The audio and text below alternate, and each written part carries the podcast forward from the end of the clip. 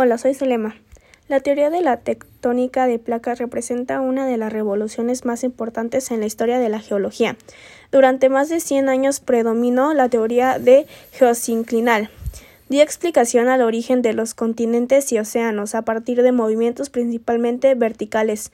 Se basa en el hecho de que en determinadas porciones de los fondos oceánicos se produce acumulación de sedimentos a lo largo de muchos millones de años, acompañada de un hundimiento, lo que permite que el proceso tenga continuidad. Así se alcanzan grosores del orden de 5 a 20 kilómetros. Posteriormente cesa el hundimiento, el fondo marino se transforma en tierra firme y la masa gigantesca de sedimentos puede convertirse en un sistema montañoso, es decir, la orogénesis u orogenia. A lo largo del tiempo geológico, el proceso de movimiento de los continentes se produce en forma cíclica. Se unen en una gran masa, el supercontinente, misma que se fractura. Bloques gigantescos, los continentes se separan y desplazan, alejándose uno de otro para después volver a unirse es el ciclo de Wilson, llamado así en honor del científico estadounidense que hizo grandes aportes a la nueva concepción de la Tierra. La teoría, de, la teoría del geosinclinal, elaborada originalmente por J. Hall en 1859, constituyó los cimientos de la geología.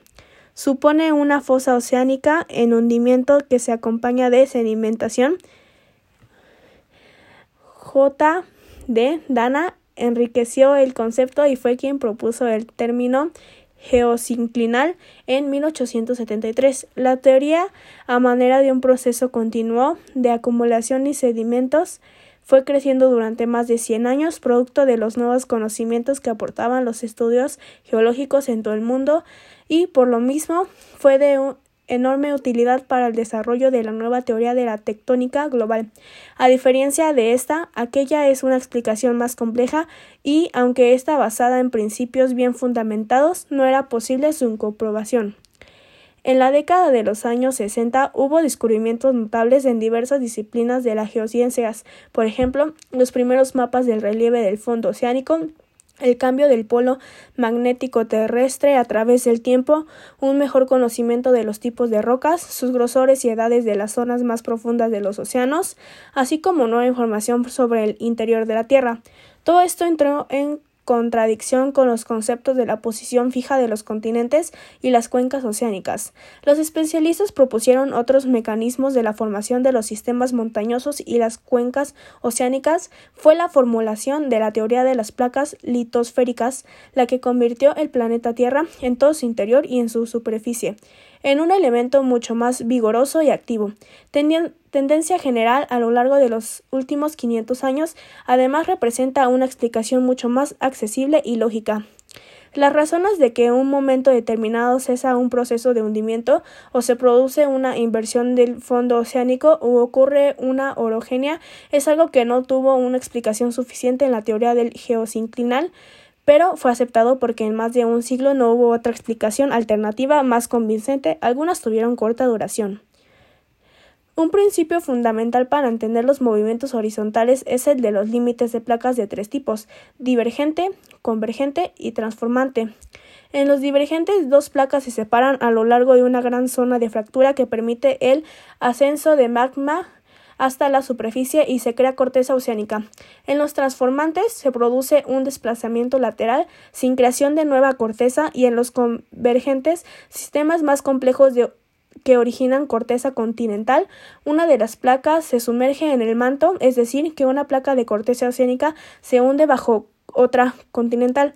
En este proceso, materiales del lecho oceánicos, sedimentos y rocas magmáticas son transportados hacia el manto y el material fundido se eleva instruccionando las rocas superiores, formando masas de rocas intrusivas o dando lugar a erupciones volcánicas. Los materiales se hunden a centenares de kilómetros de profundidad en las zonas de subducción. La teoría de la tectónica de placas se inició con la publicación de resultados de investigaciones de R.C.S. Dietz en 1961 y Harry Hess en 1962. De las dorsales oceánicas, límites divergentes. En 1963, F. Vine y D.H. Matthews reforzaron esta idea al analizar el paleomagnetismo del fondo oceánico A.R. Ringwood y D.H. Green en 1966. Relacionaron los procesos de diferenciaciones de la sustancia del manto terrestre con la expansión de fondo oceánico. El término tectónica global fue utilizado originalmente por B.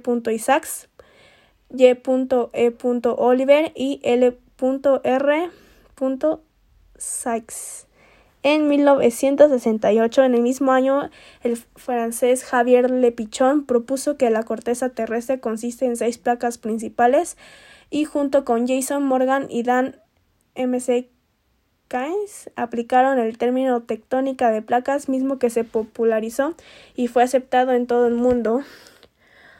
Otuso Wilson elaboró la teoría de las fallas transformantes y los puntos calientes. Esta última fue desarrollada posteriormente por Y. Morgan. Los estadounidenses B. Isaacs, Y.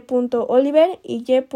Sykes consideraron el movimiento de las placas en todo el globo con creación y destrucción de corteza terrestre en los años posteriores. Este concepto se ha enriquecido. Y. Dewey reconoció 28 placas. En realidad, las seis placas originales se subdividieron en otras y se identificaron algunas comparativamente muy pequeñas, como la de Rivera en el territorio oceánico mexicano.